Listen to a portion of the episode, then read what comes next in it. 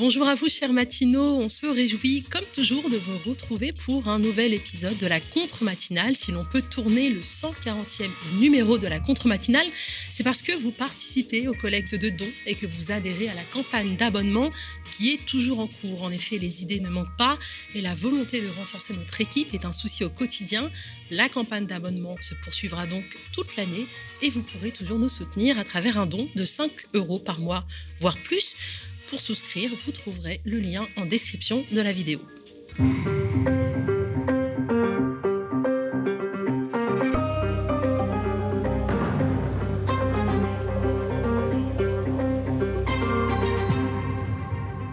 Elisabeth Borne arrivée à Matignon, après être passée par le ministère du Travail, un ministère où elle a appliqué sans état d'âme le cœur de la politique macroniste, c'est-à-dire le détricotage des protections sociales et dans le cas d'espèces, la fragilisation de l'assurance chômage. On parlera de cette nomination si prévisible avec Nicolas Framont, co-rédacteur en chef de Frustration Magazine. Les agents de la BNF François Mitterrand sont en grève. Ils dénoncent la détérioration de leurs conditions de travail et la précarisation des salariés. Ils pointent également la dégradation sans précédent des conditions de lecture et de recherche pour les usagers autrement dit la fragilisation du service public. C'est mon collègue et camarade Julien Théry qui parlera de cette mobilisation en seconde partie d'émission, en compagnie de Lucie Provera, bibliothécaire représentante du syndicat CGT à la BNF, et Nathalie Sage-Pranchère, cofondatrice et présidente de l'association des lecteurs de la BNF, qui est aussi chercheuse historienne au CNRS. Nous sommes le 17 mai 2022 et il est 8h07. Vous regardez ou écoutez la contre-matinale du média en direct de nos studios qui accueillent aujourd'hui de fidèles soutiens du média. J'ai nommé Raphaël et Patrick qui sont juste derrière. Sans plus attendre, place à la titrologie. Sans surprise, la nomination d'Elisabeth Borne au poste de Première ministre est l'actualité qui domine les unes de la presse. On vous propose aussi de parler d'autres sujets et on commence avec cette une du Monde qui revient sur la tuerie raciste de Buffalo que le quotidien aurait volontiers qualifié d'attentat terroriste dans d'autres circonstances.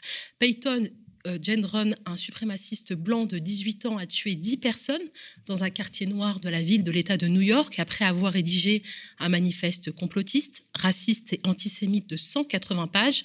Le Monde nous fait le récit glaçant de cet énième crime de haine diffusé en direct sur la plateforme Twitch qui coupera la diffusion au bout de deux minutes. Tops Friendly Markets était le lieu où tout le quartier se retrouvait parce que c'était le seul supermarché alentour dans ce quartier noir le plus pauvre de la ville de Buffalo. C'est dans ce lieu que représente le cœur de la vie afro-américaine de Buffalo, dans un quartier oublié que Peyton Gendron a choisi de commettre son massacre. Ce suprémaciste blanc de 18 ans avait volontairement choisi le code postal de l'État de New York où la densité d'Afro-Américains était la plus élevée pour tuer des Noirs. Samedi 14 mai, il a roulé plus de trois heures depuis son village, Conclean, une bourgade rurale perdue de l'État de New York, pour rejoindre Buffalo. Peyton Gendron a assassiné 10 personnes, dont, dont 6 employés du magasin, et en a blessé trois autres. 11 des victimes sont noires. Le tueur est ensuite sorti du magasin. Deux policiers étaient là, hurlant de déposer son arme. Ils n'ont pas tiré. Jen Vaughn a intempéré. La police l'a arrêté. Peyton Gendron a été inculpé d'assassinat dans la foulée, placé en prison sans caution. Il a plaidé non coupable. Il risque la perpétuité. L'État de New York ayant aboli la peine de mort, à moins qu'il ne soit jugé au niveau fédéral pour crime dit de haine, rappelle Le Monde. Nouveau camouflé pour Darmanin, le Conseil d'État a suspendu lundi 16 mai le décret de dissolution du groupe antifasciste lyonnais GAL. Lors de l'audience, les avocats ont démontré le flou des accusations et l'atteinte aux libertés fondamentales que cette dissolution engendrerait, résume Basta. C'est sur le fondement de l'article L212-1 du Code de la sécurité intérieure qui prévoit des motifs de dissolution administrative, d'association et de groupement de fait modifié par la loi séparatisme promulguée en août 2021, que Gérald Darmanin a menacé de dissolution légale. Dans sa version antérieure, le texte de loi permettait de dissoudre les groupes qui, je cite, provoquent à des manifestations armées dans la rue. Désormais, il est possible pour le ministère de l'appliquer pour ceux qui provoquent à des manifestations armées ou à des agissements violents à l'encontre des personnes ou des biens. En décidant de dissoudre le GAL le 30 mars dernier, le gouvernement s'est uniquement basé sur cette modification, une première depuis le passage de la loi. C'est aussi la première fois depuis 40 ans qu'un groupe d'extrême droite serait dissous. Pour contester cette décision, le GAL par l'intermédiaire de ses avocats, a déposé début avril un référé liberté auprès du Conseil d'État. Le but, suspendre ce décret et créer un précédent pour éviter à l'avenir un usage jugé excessif de cet article. L'avis des défenseurs du GAL a été suivi par le Conseil d'État qui a estimé, dans une décision rendue le 16 mai, que, je cite, les éléments avancés par le ministère de l'Intérieur ne permettent pas de démontrer que le GAL a incité à commettre des actions violentes et troublé gravement l'ordre public. Elisabeth Borne à Matignon, la deuxième première, l'ancienne ministre du Travail remplace Jean Castex à Matignon. Si l'on peut se réjouir enfin de la nomination d'une femme à Matignon, le signal envoyé par Emmanuel Macron témoigne surtout de sa volonté de continuer sur la lancée de son premier quinquennat, fait remarquer Libé. Elisabeth Borne est en effet la deuxième femme à occuper le poste de première ministre. Sa nomination à Matignon est donc un événement. Le choix d'Emmanuel Macron rappelle en creux hein, que la classe politique reste plus misogyne que les Français. Parole d'experte, hein, puisque c'est Edith Cresson, nommée par François Mitterrand en mai 1991, première ministre, hein, qui, s'en est aussitôt étonnée sur BFM. L'ancienne ministre des Transports, puis de la Transition écologique et enfin du Travail, nommée lundi à Matignon, est un profil techno plus que politique qui ne risque pas de faire de l'ombre à Emmanuel Macron, écrit Libé. L'humanité ne mâche pas ses mots et parle de casse sociale à Matignon. Après deux chefs de gouvernement issus des Républicains, Édouard Philippe et Jean Castex, Elisabeth Borne est supposée incarner une légère inclinaison à gauche. Pourtant, la Première ministre s'est engagée à poursuivre l'action du gouvernement en faveur du pouvoir d'achat lors de la passation des pouvoirs. Ce n'est pas un signal positif, juge le politologue Luc Rouban. Macron s'était positionné sur l'idée de renouveau et final, il prend quelqu'un de son équipe précédente avec un profil de technocrate proche de celui de Castex. Elle ne risque pas non plus de lui faire de l'ombre. L'UMA rappelle que Elisabeth Borne a porté l'ouverture à la concurrence de la CNCF puis à la réforme de l'assurance chômage, hein, qui a rogné sur les indemnités de plus d'un million de chômeurs au prétexte d'une incitation forte à retourner vers l'emploi. La Première ministre devrait hériter du portefeuille de la planification écologique, selon la promesse de campagne d'Emmanuel Macron, d'où peut-être le choix porté sur Elisabeth Borne, qui a été directrice de cabinet de Ségolène Royal lorsque celle-ci était ministre de l'écologie entre 2014 et 2015. Sauf que son bilan, c'est la double condamnation de la France pour inaction climatique, rappelle Julien Bayou, secrétaire national du, parti Europe Écologie Les Verts. Un bilan dans le domaine pas convaincant, martèle le quotidien de l'écologie reporter, pour qui Elisabeth Borne est surtout la première ministre des autoroutes. Son rapide passage au ministère de l'écologie n'a pas marqué les esprits, poursuit reporter, qui rappelle que Elisabeth Borne a surtout acté des projets législatifs initiés avant son arrivée par ses prédécesseurs, Nicolas Hulot et François de Rugy, comme la loi énergie-climat, la loi d'orientation des mobilités ou encore la loi contre le gaspillage. Lors de la passation de pouvoir, elle a cité la situation internationale et le défi climatique et écologique comme ses priorités. La nomination du gouvernement est donc de personnalités qui seront chargées de l'épauler à mener la planification écologique et énergétique devrait se tenir dans la semaine conclue reporter. C'est fait. Elisabeth Borne est notre première ministre. Hein. Si vous avez raté la cérémonie de la passation de pouvoir entre Jean Castex et sa successeuse, comme on dit au Québec, on vous propose de regarder quelques images de ce moment hautement symbolique et solennel. Madame la Première ministre, chère Elisabeth,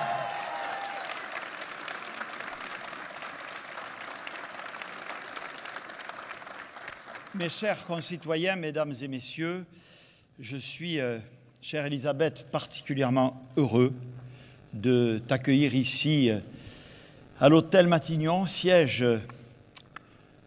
la chefferie du gouvernement, dans un moment euh, toujours solennel, et je tiens à le dire d'emblée, particulièrement émouvant pour moi. Je voudrais d'emblée, si tu me le permets, exprimer euh, toute ma gratitude et ma reconnaissance après euh, ces mois qui, depuis juillet 2020, m'ont conduit à la tête du gouvernement de la République à faire face avec euh, le peuple français à une série euh, d'événements tout à fait exceptionnels, difficiles, douloureux.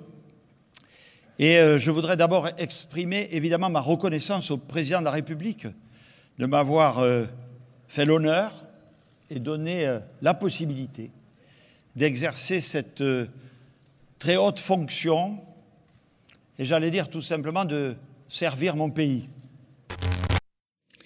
Ce n'est pas, vraiment une surprise, hein, et son nom circulait dans les shortlists qui faisaient le tour du tout Paris, et si son visage n'est pas inconnu d'un grand nombre de Français, elle n'est pas non plus une star de la politique, mais cette polytechnicienne, ingénieure des ponts et chaussées, est une femme du sérail. Au moins depuis les années Hollande, celle-ci est aujourd'hui notre seconde première ministre après Edith Cresson, arpente les coulisses du pouvoir. Elle a été préfète du Poitou-Charentes, directrice de cabinet de Ségolène Royal au ministère de l'écologie. Sous les gouvernements de Macron saison 1, elle a été ministre sans interruption, ministre des Transports, puis de la transition écologique et enfin ministre du Travail. Et partout, elle a suivi le doigt sur la couture du pantalon la plus pure orthodoxie macroniste, au service des lobbies du monde de l'argent, une DRH avec une Kalachnikov, hein, selon l'expression de Paul Elec, intervenant régulier de la matinale du média. En 2014, Elisabeth Borne est avec Alexis Kohler, le fameux Alexis Kohler, hein, l'actuel secrétaire général de l'Élysée, au cœur d'une opération consistant à faire semblant de remettre en cause les concessions des autoroutes au secteur privé, un poker menteur raconté en 2019 par l'émission Secret d'info de la cellule d'investigation de Radio France. En 2014, 152 députés socialistes réclament au Premier ministre Manuel Valls le rachat des concessions d'autoroutes par l'État.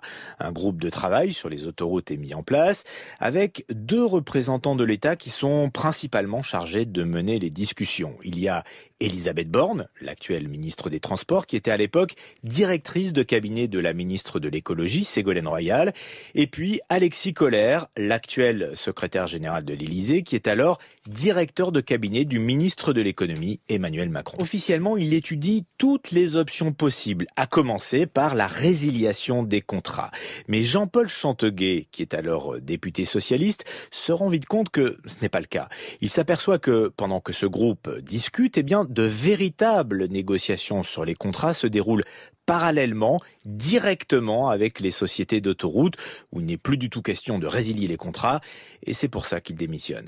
L'objectif, c'était de nous faire accepter les termes du protocole d'accord que l'on négociait dans notre dos, de nous conduire à cautionner ce protocole d'accord avec les sociétés euh, d'autoroutes. C'était ça euh, l'objectif.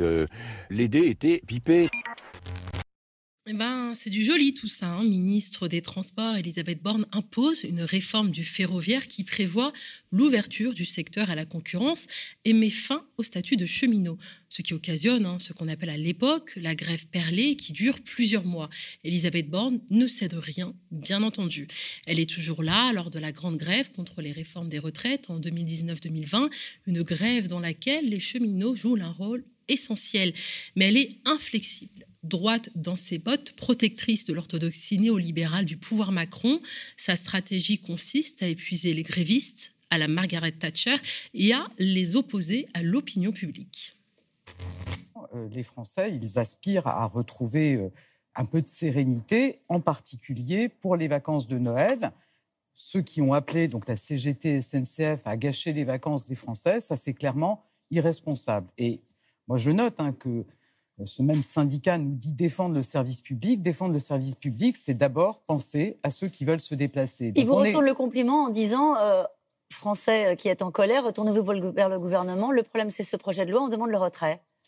Écoutez, je vous dis, moi, faire grève, c'est effectivement légitime, mais on peut aussi respecter des moments comme les fêtes de fin d'année où chacun veut retourner dans sa famille.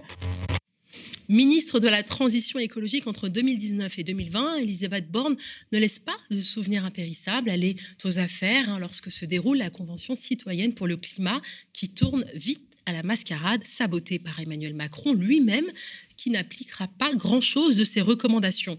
Et au ministère du Travail, Elisabeth Borne a fait passer, dans un contexte de grande incertitude économique, la réforme de l'assurance chômage.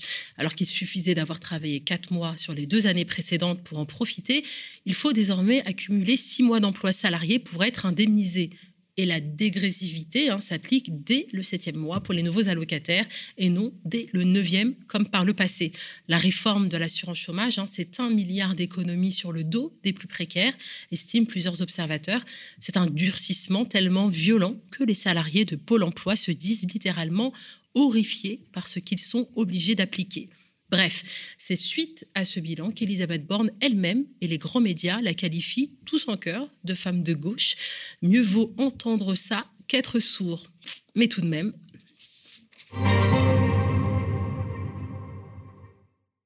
Elisabeth Borne arrive à Matignon après être pressée, on l'a déjà dit, hein, par le ministère du Travail, un ministère où elle a appliqué sans état d'âme le cœur de la politique macroniste, c'est-à-dire le détricotage des protections sociales et dans le cas d'espèce, la fragilisation de l'assurance chômage, lutter contre les droits des demandeurs d'emploi. C'est aussi lutter pour que les travailleurs soient obligés d'accepter à peu près tout et n'importe quoi dans un pays, la France, hein, qui est devenue une championne européenne de la souffrance au travail.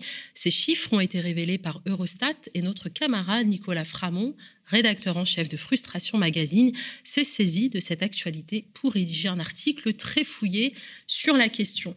Bonjour Nicolas. Bonjour. Alors nous, on se demande hein, quel regard tu portes sur la nomination d'Elisabeth Borne, ancienne ministre du Travail, comme première ministre. Ah, je pense que bon, déjà, c'était pas vraiment une surprise, mais ça, bon, euh, c'est on va pas faire de commentaires sur euh, de politique politicienne. Euh, en tout cas, ce qui est sûr, c'est que c'est une euh, une femme politique qui est très compatible avec la pensée macroniste. bon, je, vois un peu, j'ai essayé de regarder un peu les analyses ce matin. On dit qu'elle est qu'elle serait de gauche et que ce serait une techno. en fait, bon, évidemment, n'est pas de gauche, hein, parce que comme tu viens de montrer, toute sa politique n'a servi que à, provoquer l'accaparement des richesses vers le haut, que ce soit vers les sociétés privées d'autoroutes, euh, vers le patronat. Il n'y a pas vraiment de doute là-dessus. Euh, il n'y a rien de gauche dans son bilan. Euh, ce qui est intéressant, c'est que tout le monde insiste sur la dimension techno. Et là, je pense qu'on est vraiment au cœur de la, pensée macroniste. C'est-à-dire que Elisabeth Borne, c'est quelqu'un qui a, fait Polytechnique, qui est une très grande école dont on parle peu, mais qui est vraiment, je pense, qui explique autant, on va dire, la forme de notre classe politique actuelle que l'ENA, dont on parle plus. Hein. Polytechnique, c'est aussi une école qui est euh, très, très largement, cette fois-ci, encore plus que les autres, monopolisée par euh, les enfants de la classe bourgeoise. Et on y apprend euh, une, une vision de la politique, notamment, et de la gestion du bien commun, qui est une vision très élitiste, où en fait, ce sont aux plus compétents ou en tout cas dits compétents, de décider pour les autres.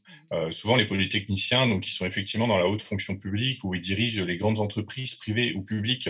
Et ce sont des gens qui ne sont pas du tout, euh, on va dire, euh, dans le dialogue, comme on dit souvent, qui sont des gens qui pensent qu'il faut une élite qui impose aux autres leurs décisions. Et ça, c'est vraiment la pensée macroniste qu'on trouve dans le, le bilan d'Elisabeth Borne. C'est quelqu'un qui a toujours tenté de faire passer des choix politiques pour des choix techniques. je regardais ce qu'elle dit euh, lors de la réforme de l'assurance chômage, dont on t'a parlé tout à l'heure, la réforme de l'assurance chômage, elle a été votée en 2018 par le Parlement, donc quand Elisabeth Borne n'était pas ministre du Travail, mais en revanche, euh, ses degrés d'application et en fait les contours réels qu'elle a eus euh, par contre, ont été faits euh, sous le mandat euh, d'Elisabeth Borne. Et c'est une réforme, comme tu l'as dit, hein, qui, sous couvert en fait de, faire des économies pour l'assurance chômage, a mis davantage sous pression les chômeurs, en fait, en faisant en sorte qu'il soit beaucoup plus difficile de recharger ses droits, de cumuler des activités professionnelles et l'allocation de retour à l'emploi. Bref, c'est vraiment une réforme qui, qui pénalise, qui sanctionne le fait d'être au chômage. Donc c'est très idéologique, c'est très politique de faire ça. Et pourtant, quand je regardais les interventions d'Elisabeth Borne à l'époque, elle, elle assure que c'est une réforme euh, technique qui vise en fait à euh, notamment lutter contre la prolifération des contrats courts, comme si les contrats courts c'était la faute des chômeurs qui adoraient en avoir euh, et pas la faute du patronat. Donc en fait, cette capacité à transformer ce qui est politique en quelque chose de technique. C'est vraiment quelque chose qui est au cœur du macronisme. Les macronistes, c'est des gens qui nient en permanence qu'ils sont en train de faire des choix politiques. Ils prétendent toujours faire des choix techniques qui servent juste à euh, assurer, par exemple, la pérennité de notre système de protection sociale, la pérennité de notre régime de retraite. C'est ce qu'ils nous disent encore sur euh, la nécessaire réforme euh, de l'âge de départ à la retraite, qui est en fait une réforme très, très politique de réduction de la protection sociale et pas du tout une réforme technique, puisque on voit qu'on pourrait très bien financer notre système de retraite autrement.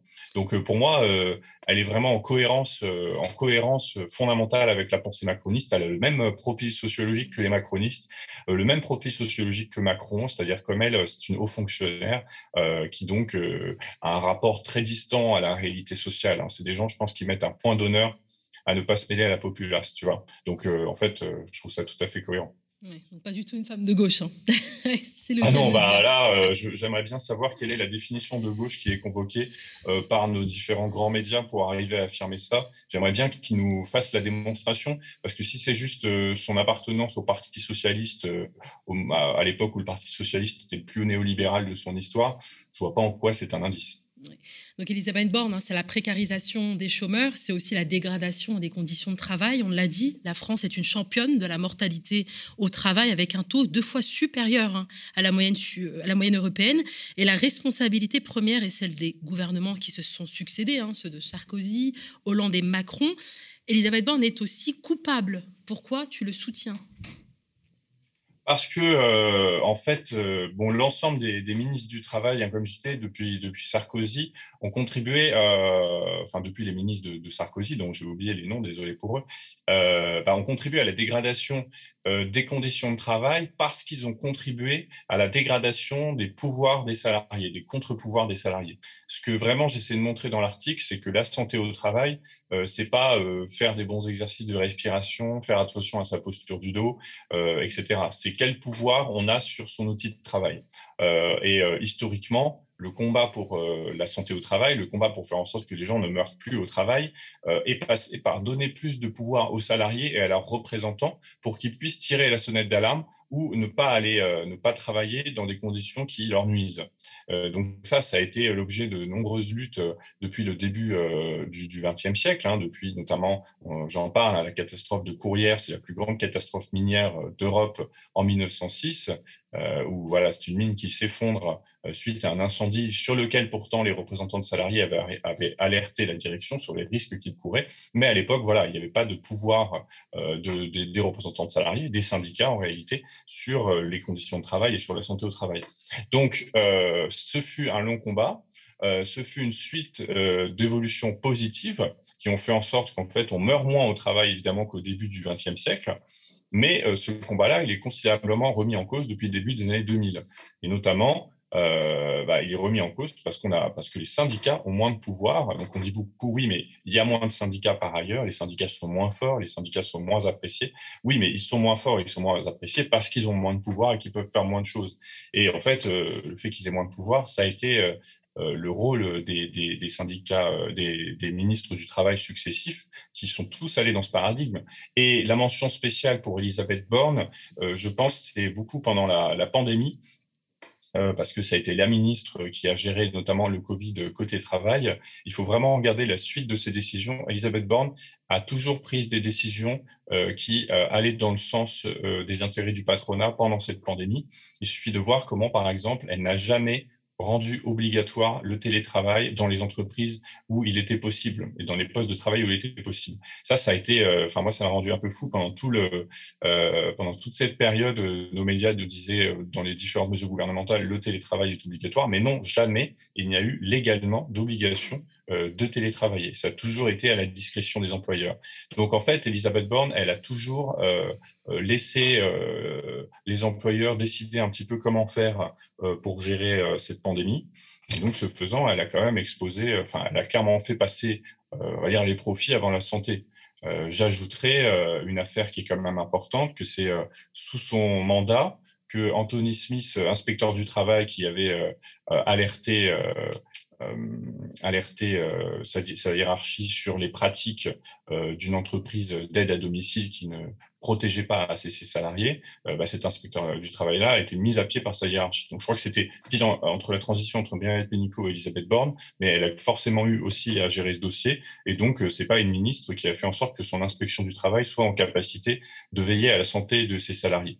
Et j'ajouterai une chose, c'est que, euh, donc là, je parlais de son attitude pendant la pandémie, mais la réforme de l'assurance chômage, c'est quelque chose qui va créer euh, davantage euh, de mauvaise santé au travail. Parce qu'en fait, ce qui fait que dans un job qui nous fait souffrir, on peut s'en tirer, en fait, parfois, c'est de partir. Or, euh, ça va être de plus en plus difficile de quitter son job à l'heure actuelle, étant donné que euh, nos protections euh, au niveau du chômage sont de plus en plus compliquées, de moins en moins favorables. Donc, en fait, moins on a de protection sociale, plus on est enchaîné à son travail. Et Elisabeth Borne aura clairement contribué à ça.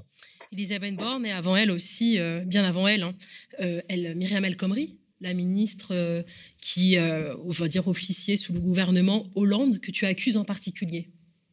Oui, la loi El Khomri, c'est euh, un des principaux reculs euh, dans nos droits euh, sociaux au travail ces 20 dernières années, parce que la loi El Khomri, elle réduit considérablement le pouvoir des, syndicats, elle permet aux employeurs de négocier sans syndicat, de négocier directement au sein de leur entreprise et de faire en sorte que du coup, il y ait, comme on disait à l'époque, un code du travail par entreprise. Donc en fait, il a rendu le code du travail moins présent, il a donné plus de pouvoir aux employeurs. Et puis ensuite, euh, il y a une série de mesures qui portent spécifiquement sur la santé au travail dans cette loi, dont on a peu parlé à l'époque, mais c'est une loi qui facilite le travail de nuit, par exemple, qui fait en sorte qu'il soit plus possible, qu'il soit davantage possible d'aménager des accords pour le travail de nuit. Or, le travail de nuit, on le sait avec une certitude scientifique depuis 2016, d'ailleurs l'année même où cette loi a été faite, euh, c'est quelque chose qui euh, accélère la mortalité en général et la mortalité au travail en particulier. Le travail de nuit, euh, c'est quelque chose qui vous euh, dérégule de votre cycle de sommeil, de votre cycle d'alimentation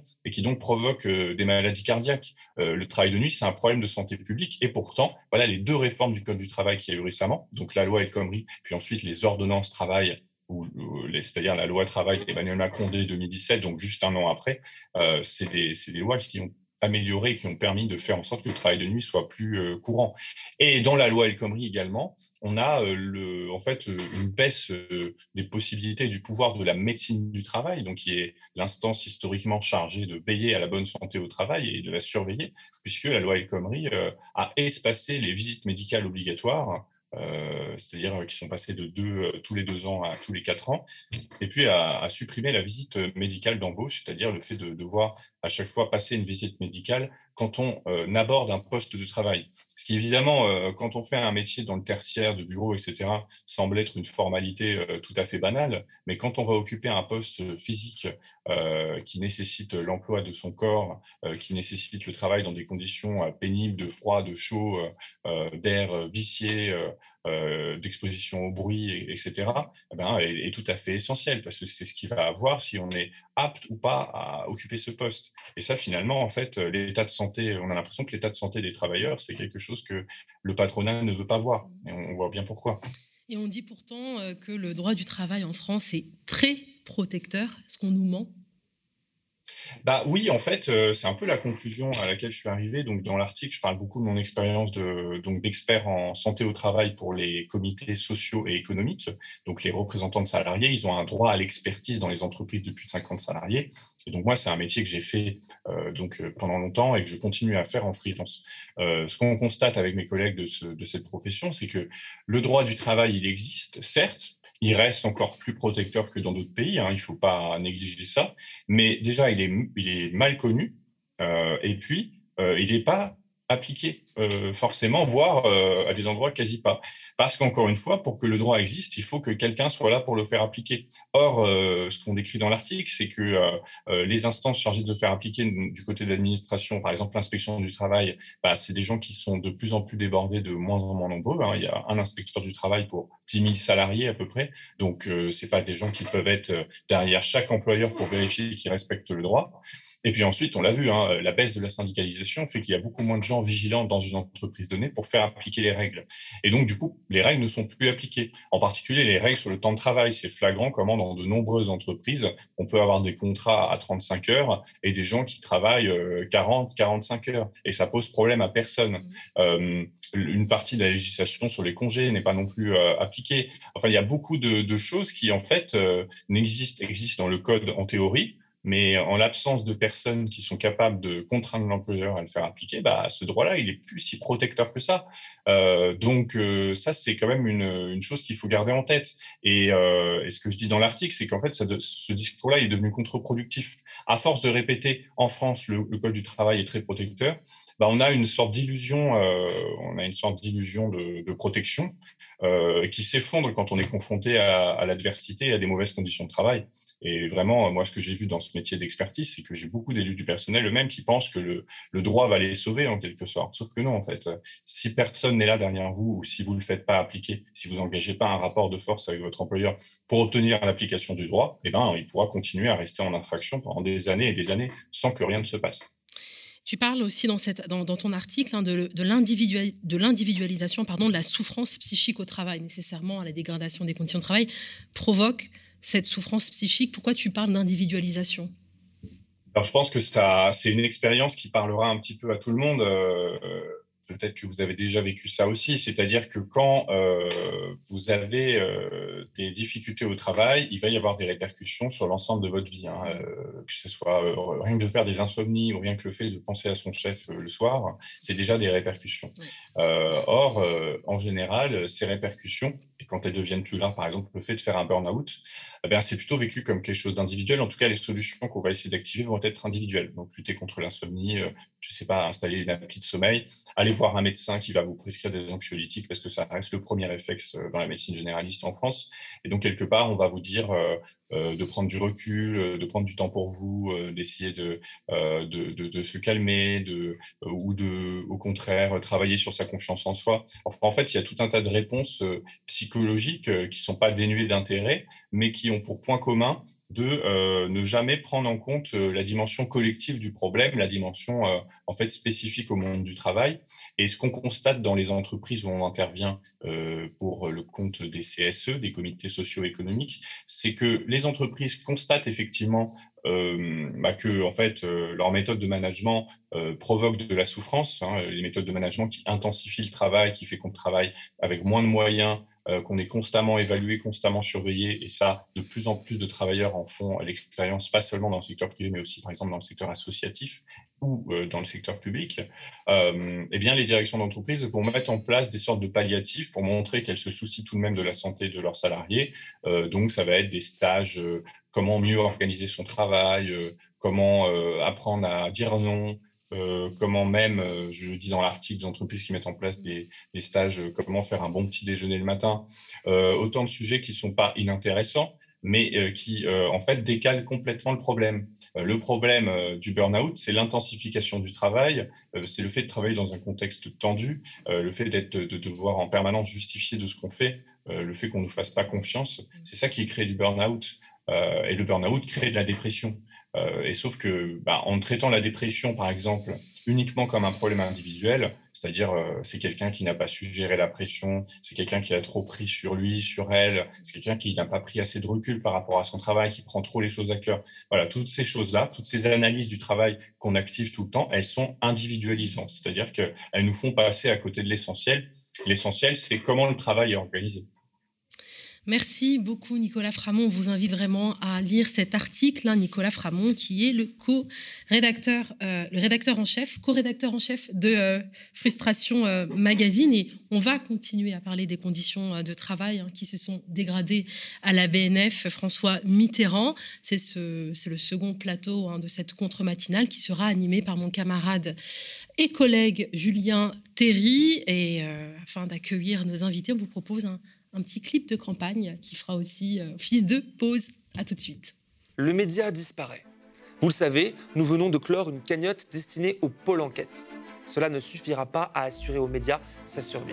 Aux médias, depuis sa naissance, nous avons fait le choix de vous proposer une chaîne d'information, une web télé indépendante, libre et surtout en libre accès.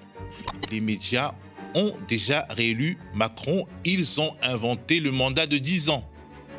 Philippe David, elle est, finie cette campagne Gratuitement, nous vous avons proposé des talk-shows politiques, des interviews long format où on peut s'exprimer militants associatifs, syndicalistes et intellectuels dans des conditions que l'on ne retrouve nulle part ailleurs. On a le droit de dire stop, de dire non dans la rue.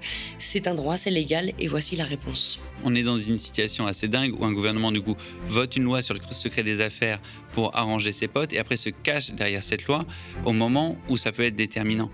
Quand on contacte l'Elysée euh, en disant il y a quelque chose de grave, là, de l'argent versé dans un trust, on n'a pas le début d'une réponse. Et puis quand on réinsiste sur mais il a touché combien Macron, il n'y a plus aucune réponse. Donc s'ils sont de bonne foi, pourquoi ils ne parlent pas ces gens-là? Nous vous avons proposé des reportages, des enquêtes, des chroniques. Nous avons couvert les luttes comme aucun média mainstream ne le fait. Thomas, selon toi, Emmanuel Macron est-il un rempart, comme il l'affirme, contre l'extrême droite? Pas du tout. Cette politique qu'il a menée a favorisé l'extrême droite. On a des gens qui sont euh, des copains de longue date, hein, qui sont passés par les mêmes écoles et qui se retrouvent euh, dans un conseil d'administration, parce que ce gouvernement, c'est pas autre chose, euh, à être responsable de rien devant personne. Les citoyens n'ont jamais leur mot à dire. Cette gratuité, c'est un choix politique et idéologique assumé depuis toujours. Mais c'est aussi un pari risqué Risqué parce que c'est vrai, payer pour un média dans le contenu est gratuit, ça ne va pas de soi. Mais c'est un pari que nous avons jugé nécessaire, indispensable même. D'ailleurs, la preuve, nos vidéos cumulent 8 millions de vues par mois. Preuve que vous souhaitez une autre information. Vous avez échoué finalement à mettre à l'ordre du jour euh, cette question. Bah, je pense qu'il y a une responsabilité qui est euh, quand même, et avant tout celle des gens qui nous dirigent, et notamment depuis 5 ans celle de Macron. Loin des médias surconcentrés où seuls les libéraux et les fascistes ont le droit de s'exprimer dans de bonnes conditions. Malgré ça, vous n'êtes que 6400 à nous soutenir par un abonnement. Et ce chiffre continue de baisser. La conséquence, c'est que nos finances vont mal. Très mal. Les abonnements rapportent à peu près 60 000 euros et on en dépense 100 000 tous les mois ce qui nous fait un déficit de 40 000 euros chaque mois. Le média, c'est 30 travailleuses et travailleurs qui se dévouent pour vous offrir une autre hiérarchie de l'information et des contenus de la meilleure qualité possible. Ces sommes dont on parle, elles servent à rémunérer ces travailleurs et à produire les émissions que vous aimez. Aujourd'hui, l'enjeu, plus que jamais, faire vivre le média et lui assurer sa pérennité. Nous avons besoin d'atteindre 10 000 abonnés pour que le média continue d'exister, continue de vous proposer ces formats et ces émissions gratuitement. Abonnez-vous, devenez sociaux de la coopérative Le Média. Plus que jamais, le média a besoin de vous. Ce média, il est à vous, vous qui le financez. L'indépendance éditoriale et l'information libre ont un prix. Comme nous avons fait le choix de la gratuité pour tous, sans milliardaires, sans richissimes mécènes. Cette gratuité et cette liberté, vous seuls en êtes les garants.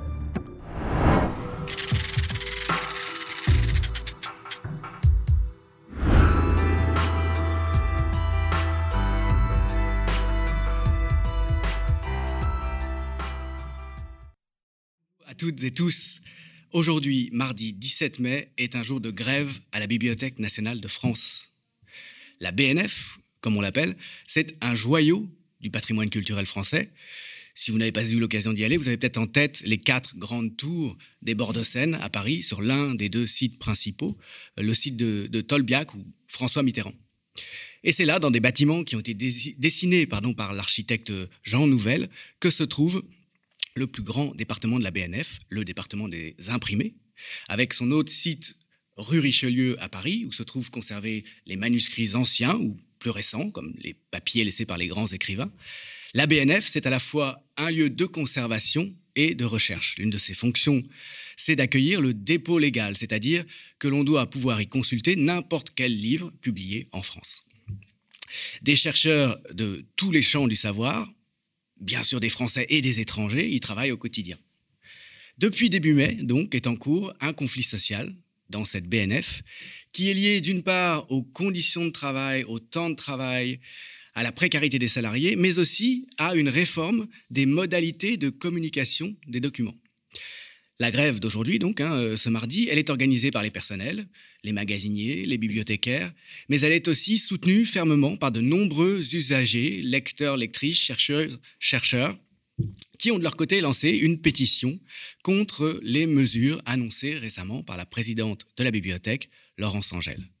Ces mesures, elles poursuivent d'un côté la dégradation des conditions de travail, la précarisation des salariés, tout en imposant donc une dégradation sans précédent des conditions de lecture et de recherche pour les usagers, autrement dit, en faisant très fortement reculer le service public, décidément c'est une constante, hein, euh, dans cet établissement qui est pourtant très prestigieux. Alors, pour en parler, je remercie beaucoup euh, d'être avec nous ce matin, d'une part, Lucie Provera, qui est représentante syndicale à la BNF de la CGT et qui est, bibliothécaire. Et puis, d'un autre côté, Nathalie Sage-Pranchère. Bonjour qui est cofondatrice de l'Association des lecteurs de la Bibliothèque nationale de France et qui va donc représenter les usagers, euh, les lecteurs, les chercheurs, euh, et qui a été présidente aussi de, cette association. Alors si on commence par le commencement, on peut peut-être d'abord revenir sur les revendications des salariés, des magasiniers, des bibliothécaires notamment, euh, sur la dégradation de leurs conditions de travail, sur, les raisons pour lesquelles, hein, de leur côté, euh, ils ont lancé ce mouvement de grève, je crois, depuis, enfin ce mouvement social et avec préavis de grève euh, depuis début mai. C'est ça, depuis le 2 mai. Donc on a déjà eu une journée de grève la semaine dernière, mardi. Mais des, des collègues ont commencé à faire grève en reconductible depuis le 2 mai c'est-à-dire qu'ils sont absents de leur poste depuis le 2 mai. Donc, euh, nos revendications, euh, donc principalement, ce sont le retrait donc de ce projet, qui n'est plus un projet puisque ça a été mis en place depuis début mai, euh, de l'arrêt de la communication directe le matin dans les salles de lecture. ensuite, on a aussi l'arrêt de, de recrutement en, en contrat très précaire, donc des CDD euh, renouvelables une seule fois, des CDD de un an. Et c'était un engagement qu'avait pris la direction en 2016 de ne plus recruter en CDD. Et euh, elle est, ils, reviennent sur, ce, sur, euh, sur, sur leur engagement. Donc on, est, on est fermement opposé à ce type de recrutement qui crée de la précarité auprès des collègues. Et du turnover, j'imagine, donc, hein, puisque... Du turnover permanent. Donc, euh, on ne peut pas rester à sa tâche euh, euh, d'un coup. Absolument pas. Et puis, il faut, du côté des, des, personnes permanente, on va dire. Il faut former euh, les collègues qui arrivent euh, à chaque fois. Donc c'est vrai que c'est un vrai problème. Et euh, sous prétexte que ce sont des étudiants, on, leur propose des CDD, mais un étudiant, comme toute autre personne, a besoin d'un CDI pour vivre. Tout simplement, par exemple, pour demander, pour accéder à un logement si je comprends bien, des deux côtés, en fait, et même des trois côtés, c'est-à-dire du, point de vue du travail qui est fait, de la formation par les permanents, et puis du point de vue de la vie de ceux qui sont euh, ainsi euh, embauchés de manière précaire, euh, on est perdant de tous les côtés. Simplement, ça diminue les coûts. Évidemment. C'est toujours la même chose. Évidemment. cette réforme qui est entrée en vigueur, si j'ai bien compris, la perspective en avait été rejetée, enfin le, principe, vous le disiez, en 2016, quand Laurence Angèle a pris les rênes mhm. de euh, la Bibliothèque nationale. Hein. Mais ça a été relancé récemment, hein, euh, parce que d'une part, Laurence Angèle, hein, la, présidente, euh, qui avait été nommée par donc le gouvernement François Hollande, c'est quelqu'un qui vient des milieux socialistes de, de, la Hollandie, en gros, a été reconduite dans ses fonctions euh, par euh, la Macronie. Hein, euh, c'est un cas parmi de nombreux autres, un peu le même que celui de la Première ministre, en quelque sorte, hein, de passage d'un groupe à, l'autre, de, de, reconduction. Et avec cette reconduction, donc 2021, fin en 2021, a été lancée peu après une réforme hein, par un nouveau directeur général, c'est ça, qui s'appelle Kevin Riffaut, et c'est une réforme très, plus que jamais, New Public Management, si j'ai bien compris. Exactement ça. Euh, pour, euh, par rapport au retour sur les, CDD, c'était un protocole de fin de grève qui a été signé de la main de Madame Angèle. Donc, où en 2016, en 2016 parce qu'il y avait eu des grèves pour obtenir des CDI. De, pour les vacataires. Les vacataires, ce sont les personnes qui effectuent du service public, notamment les week-ends. Parce que la BNF est ouverte les samedis et les dimanches. Donc ces personnes-là viennent en particulier les week-ends et on, a réclamé que ces personnes-là soient CDIsées. On voit pas bien pourquoi elles ne le seraient pas, étant donné que c'est une ouverture euh, qui euh, n'est pas appelée à cesser. Voilà, c'est ça, tout à fait. Et euh, c'est un besoin permanent, comme on dit. Donc, le couvrir avec des, avec des contrats précaires, c'est un, choix de management, mais ça ne correspond pas à une nécessité du point de vue du service rendu. Tout à fait. Euh, et, l'autre question que vous aviez, c'était par rapport à. je pensais à cette réforme, hein, euh, donc euh, de laquelle on a été averti aussi quand on est chercheur, comme c'est mon cas par ailleurs, notamment par le réseau ROG ESR, hein, qui est un réseau d'enseignants chercheurs qui se pense, qui se penche sur le démantèlement des services publics d'enseignement et de la recherche, et ça fait partie avec le démantèlement des universités qui est en cours, ce, cette dégradation des, des, conditions de la recherche à la BNF. Euh, cette réforme euh, de la communication, euh, elle est mise en œuvre pour pallier au manque d'effectifs, tout simplement. Donc c'est encore un problème comptable. L'organisation du travail fait qu'il y a moins de personnes postées, qui vont être moins de personnes en magasin. pour faire cette communication en différé, parce que les commandes auraient été faites en avance, donc traitées par l'eau. Alors qu'en une communication directe, ça va être traité au fil de l'eau. Donc ça nécessite une permanence, mmh. une, une, présence permanente, pardon. Donc, euh, effectivement, une communication différée, ça nécessite moins de personnes postées. Donc, ça correspond euh, au fait qu'il y ait moins d'agents à, la BNS, c'est-à-dire 300 personnes en moins depuis 10 ans.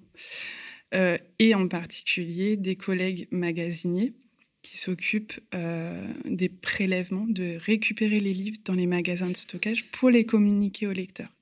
Et c'est les personnels qui sont le plus touchés par, le, par la baisse d'effectifs, mais aussi par cette réforme qui, qui dégrade considérablement leurs conditions de travail.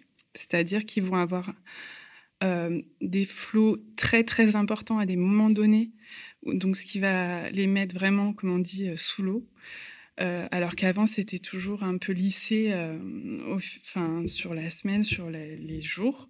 Là, c'est à des moments précis où il va y avoir des stocks très importants de documents. Donc, euh, et puis, ça nécessite euh, une, une, manutention, euh, beaucoup, une cadence beaucoup plus intense. Et voilà, c'est une dégradation des conditions de travail. On parlait de souffrance au travail tout à l'heure avec Nicolas de Framont, on est, on est en plein dedans. Hein. C'est ça. Et donc c'est pour ça que euh, les organisations syndicales de, ces travailleurs, donc euh, la CGT que vous représentez, mais aussi Sud et la FSU, qui malheureusement peuvent pas être représentées ici parce que notre plateau est trop petit, mais donc sont euh, en pleine convergence hein, pour pour mener ce mouvement. Oui, bien sûr. Et puis il y a autre chose que, que j'aimerais dire, c'est que les personnels de la BNF, comme beaucoup de personnes dans le secteur public sont très impliqués dans leur travail et ont un grand sens du service public. Et pour eux, euh, dégrader comme ça les conditions de communication, eh ben, ça pèse malgré tout de se dire ben, que les lecteurs, euh, ils n'auront pas leurs documents euh, à temps, ils n'auront pas leurs documents quand ils en auront besoin, parce que ça nous tient à cœur de faire, de rendre service au public. Et, pour nous, c'est aussi une reconnaissance euh, quand un, lecteur est satisfait, bah, ça, nous fait plaisir tout simplement. Et, là, bah, du coup, on se retrouve dans la situation inverse où les, où les lecteurs ne sont pas contents, où les lecteurs euh, euh, font, font, des remarques, et ce qui est tout à fait compréhensible. Ça crée un très mauvais climat. Donc voilà, ça aussi, en termes de conditions de travail, c'est très compliqué. Ça, c'est très important parce que les, métiers que, que, vous faites, ce sont des métiers qui ont encore du sens, hein. une, épaisseur de sens. C'est l'inverse de ce que l'anthropologue David Graeber a, appelé les bullshit jobs, hein, qui sont caractéristiques du néolibéralisme. Voilà, euh, faire de la com pour, pour un intérêt ou un autre, euh, c'est complètement autre chose. Hein. Là, ça a du sens et euh, eh bien, c'est finalement le, plaisir et le sens qu'il y a à, à faire ces métiers qui se trouvent aussi attaqués. Complètement. Complètement.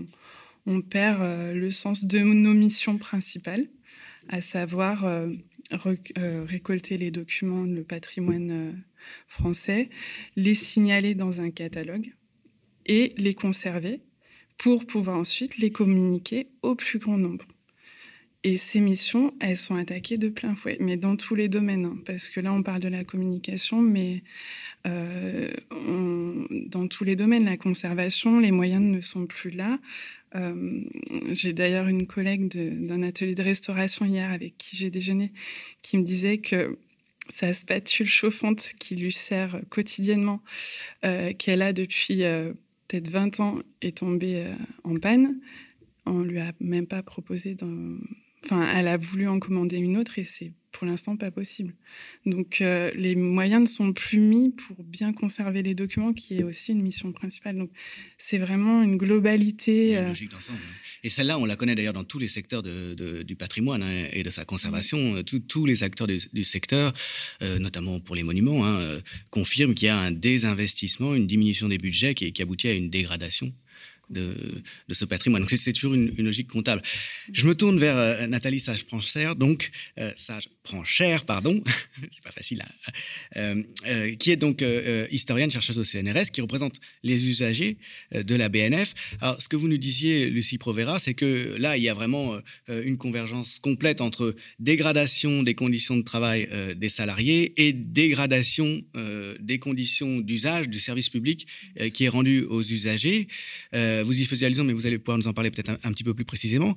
Ça veut dire que pour les étudiants, pour les enseignants, pour les chercheurs qui souvent viennent de l'étranger ou qui viennent de province, hein, euh, c'est quelque chose euh, sur quoi euh, Rogue ESR a beaucoup mis l'accent aussi, hein, le fait que les, les, conditions de travail vont se dégrader, en particulier pour ceux qui ne sont pas à Paris. Hein. ces mesures prises donc dégradent la situation et, font, euh, font euh, décliner le service public, le service rendu. Je pense qu'effectivement, il faut, faut, rappeler déjà au départ que quand on parle de service public, il y a toujours deux côtés. Il y a les personnels qui assurent ce service public et les usagers qui en bénéficient. Et dès lors qu'on entre dans une logique euh, managériale, une logique comptable, bah, tout le monde y perd. C'est-à-dire qu'on a véritablement un désinvestissement de sens du point de vue du service public. Sauf ceux qui payent moins d'impôts. Sauf Ou évidemment. qui envoient dans les paradis fiscaux leur, euh, ceux qui pourraient en bénéficier. Euh, oui. Tout à fait. Euh, mais c'est vrai que pour la masse de ceux qui en bénéficient, c'est évidemment une dégradation sans, sans, retour pour le coup. ce qui se passe actuellement à la Bibliothèque nationale de France est une remise en cause, effectivement, donc des conditions de travail du personnel. C'est une remise en cause des communications directes.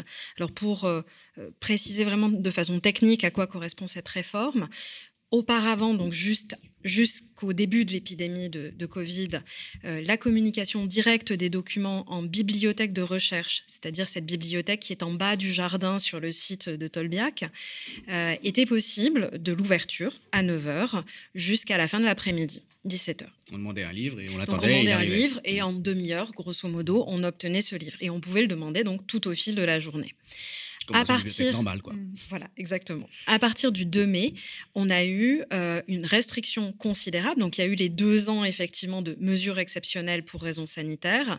Et puis, on imaginait un retour à la normale. Et ce qui a été annoncé et mis en œuvre, c'est une réduction des communications directes à 3 heures dans la journée, pas un prélèvement le matin, un en milieu de journée, un l'après-midi. Non, 3 heures de 13h30 à 17h. Donc 13h30, vous pouvez commencer à commander. Vous n'avez pas vos livres avant 2h, 2h15. Et vous n'avez que jusqu'à 17h pour en obtenir. Euh, d'un point de vue euh, de chercheur, d'un point de vue de lecteur, lectrice, c'est inimaginable. C'est-à-dire qu'on est dans une euh, situation où vous arrivez le matin, vous n'avez pas pu anticiper parce que vous avez un travail qui est très prenant. Donc vous n'avez pas pu commander. Par exemple, la veille avant 17h.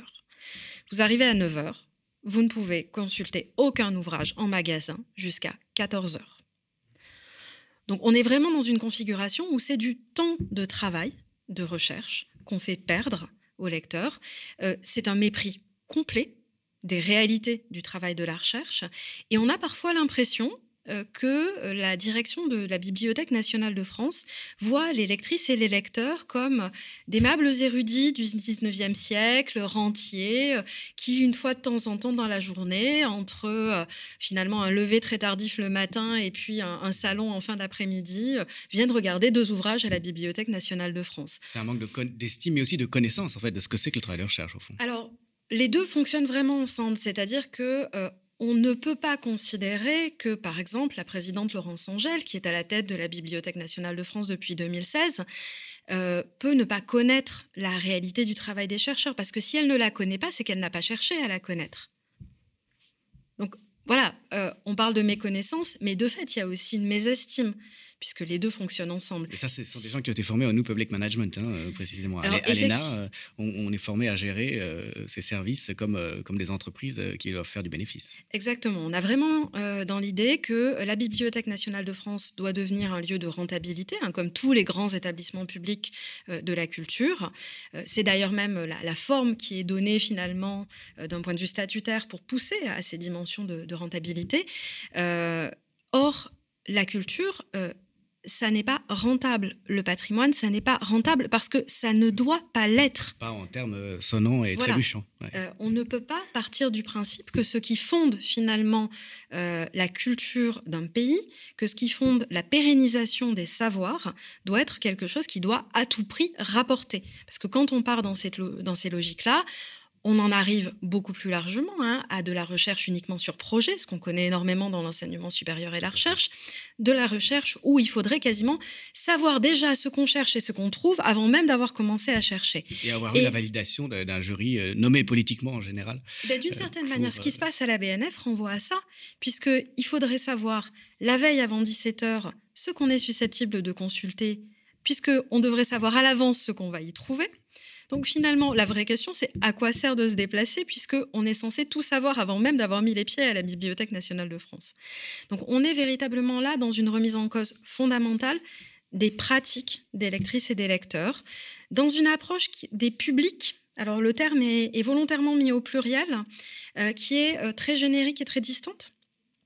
Le public étant euh, censé être un- finalement euh, un ensemble, un agrégat de personnes tout à fait passives qui va venir voir une exposition, une masterclass littéraire, et éventuellement qui va descendre en salle de lecture, mais il n'y a aucune prise en compte des spécificités respectives.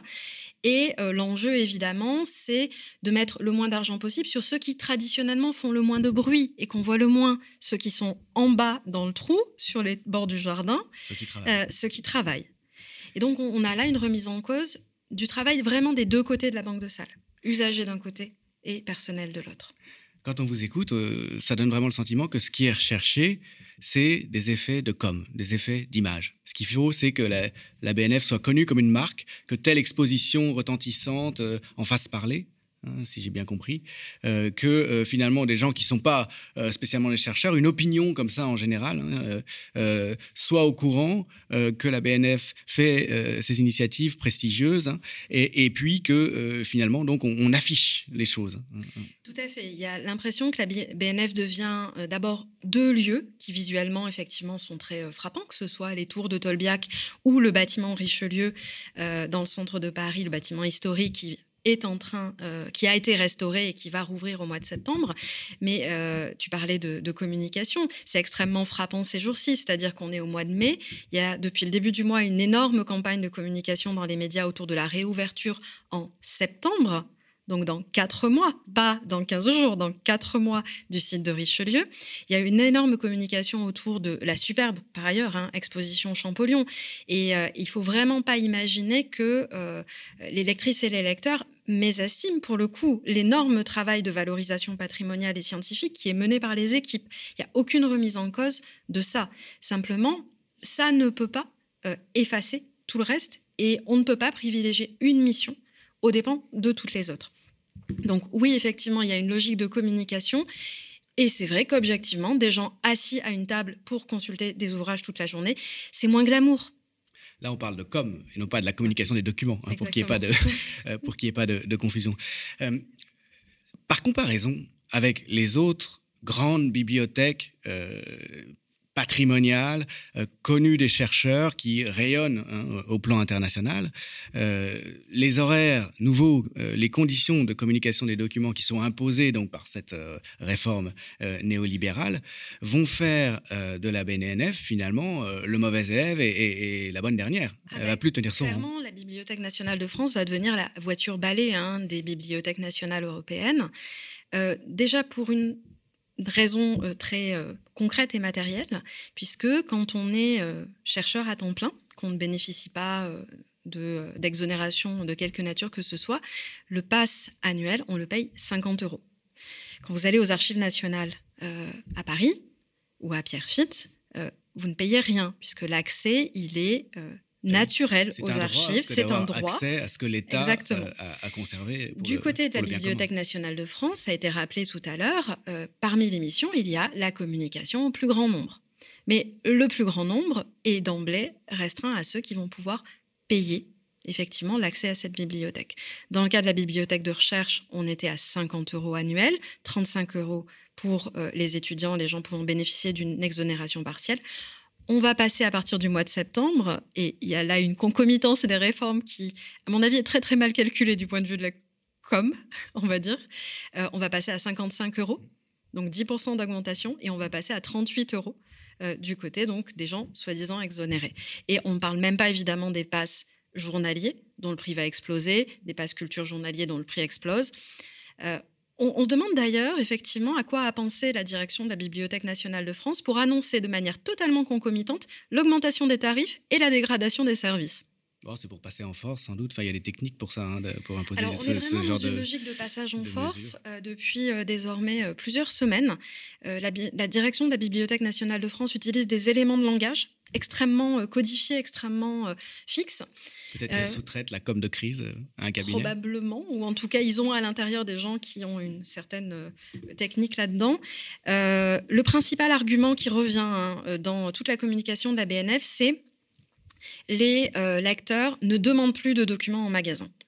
Et alors, on, on, part, pour expliquer ça, d'un artefact statistique, puisqu'on part de l'année 2010, en, en, gros de la période 2010-2013, où il y a eu une augmentation considérable des communications à la Bibliothèque nationale de France et de la fréquentation, en lien avec la fermeture concomitante de la Bibliothèque interuniversitaire de la Sorbonne, qui est un autre gros pôle de, qui draine finalement énormément de chercheurs, de doctorants, d'étudiants. Elle était fermée pour travaux. À l'époque, euh, les représentants des lecteurs ont alerté en disant attention, 2014 réouverture, vous allez avoir une baisse et de la fréquentation et des communications, mais ça ne justifiera absolument pas une remise en cause des conditions pour ceux qui vont continuer à travailler à la BNF. En 2013, il y a déjà eu une tentative de remise en cause des communications directes. À l'époque, on n'était pas sur une restriction horaire, on était sur une restriction numérique. La mobilisation des lecteurs a réussi à la faire reculer. Et puis on, la voit revenir finalement à part la fenêtre dans un contexte de réduction du nombre de postes et de démultiplication des missions. Puisque, euh, et c'est ce qu'a fini par euh, reconnaître euh, finalement euh, Monsieur Kevin Riffaut euh, au micro de, de, France Culture il y a quelques jours. C'est lui l'artisan hein, de, de le nouveau alors, venu à cette direction-là. On est vraiment dans une collaboration entre la présidente et le directeur général. Hein, le directeur général étant la voilà la dimension exécutive véritablement de, de l'affaire. Kevin Riffaut a finalement lâché l'argument de les lecteurs ne demandent plus de communication pour reconnaître qu'il bah, y a une démultiplication des missions et qu'ils n'ont pas assez de personnel pour faire face. Donc un Mais budgétaire. le problème, il est budgétaire. Il est, est euh, dans l'importance qu'on accorde aujourd'hui à la culture et plus largement à tous ces services publics euh, qui sont des biens immatériels, euh, mais qui évidemment ne rapportent pas forcément d'un point de vue pécuniaire. À Londres, quand on entre à la British Library, si on passe devant, on peut s'installer, c'est gratuit, et demander un ouvrage qui va être euh, récupérer. C'est pareil à la, Public Library de, New York, c'est pareil à, la librairie du Congrès. Euh, c'est un, des dégâts de plus hein, de, de ce, cette idéologie euh, néolibérale, de ces, réductions budgétaires euh, qui est en train de, se profiler euh, sérieusement, hein, concrètement, et contre lequel euh, vous luttez. On va avoir un recul forcé des pratiques de recherche. Euh, la Bibliothèque nationale de France est la bibliothèque de référence pour euh, des centaines, des milliers de chercheurs, à la fois français mais aussi étrangers. C'est, et ça doit rester, une bibliothèque euh, accessible à des gens, quel que soit leur point de vie au quotidien. Moi, je fréquente la Bibliothèque nationale de France et au quotidien, je vis en Corrèze.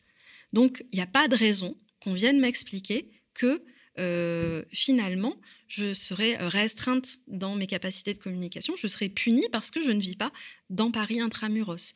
Il y a des tentatives, on va dire, de, comment dire, de euh, déstabilisation de la contestation des lecteurs par la direction actuellement, avec l'idée que on va créer des exceptions. Il suffira d'expliquer quand on arrive le matin qu'on est dans une situation très particulière, qu'on est un chercheur étranger ou qu'on a acheté un pass à la journée pour que éventuellement on puisse mettre en place des dérogations. Mais vous imaginez euh, un système où, euh, comme ça a été expliqué, on a des agents postés en magasin. S'ils n'y sont pas de 9h30 à 14h, on ne va pas aller en courant les chercher pour leur dire attention, on a deux exceptions euh, dans la bibliothèque de recherche et donc il faut s'installer dans les magasins pour deux personnes. Ça n'a aucun sens. C'est de la poudre aux yeux. Hein. Voilà, c'est de la poudre aux yeux. Ça va être une usine à gaz atroce qui va retomber sur les personnels. C'est ça. ça. Les conséquences vont oui. être payées en termes de dégradation encore des, des conditions de travail. Alors, quelle est la suite, euh, quel est le programme pour essayer de, de défendre euh, ce service public qui est menacé, lui aussi? Alors, euh, on va avoir un rendez-vous avec la présidente jeudi. Donc on attend beaucoup de ce rendez-vous. On espère avoir des réponses positives à nos revendications.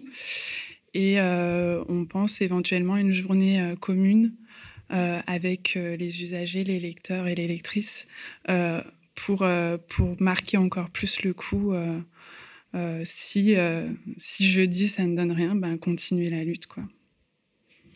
Du côté effectivement euh, des, des, lectrices et des lecteurs, on va continuer à, maintenir une pression, d'abord en écrivant à toutes les instances de direction de la Bibliothèque nationale de France, mais aussi aux tutelles.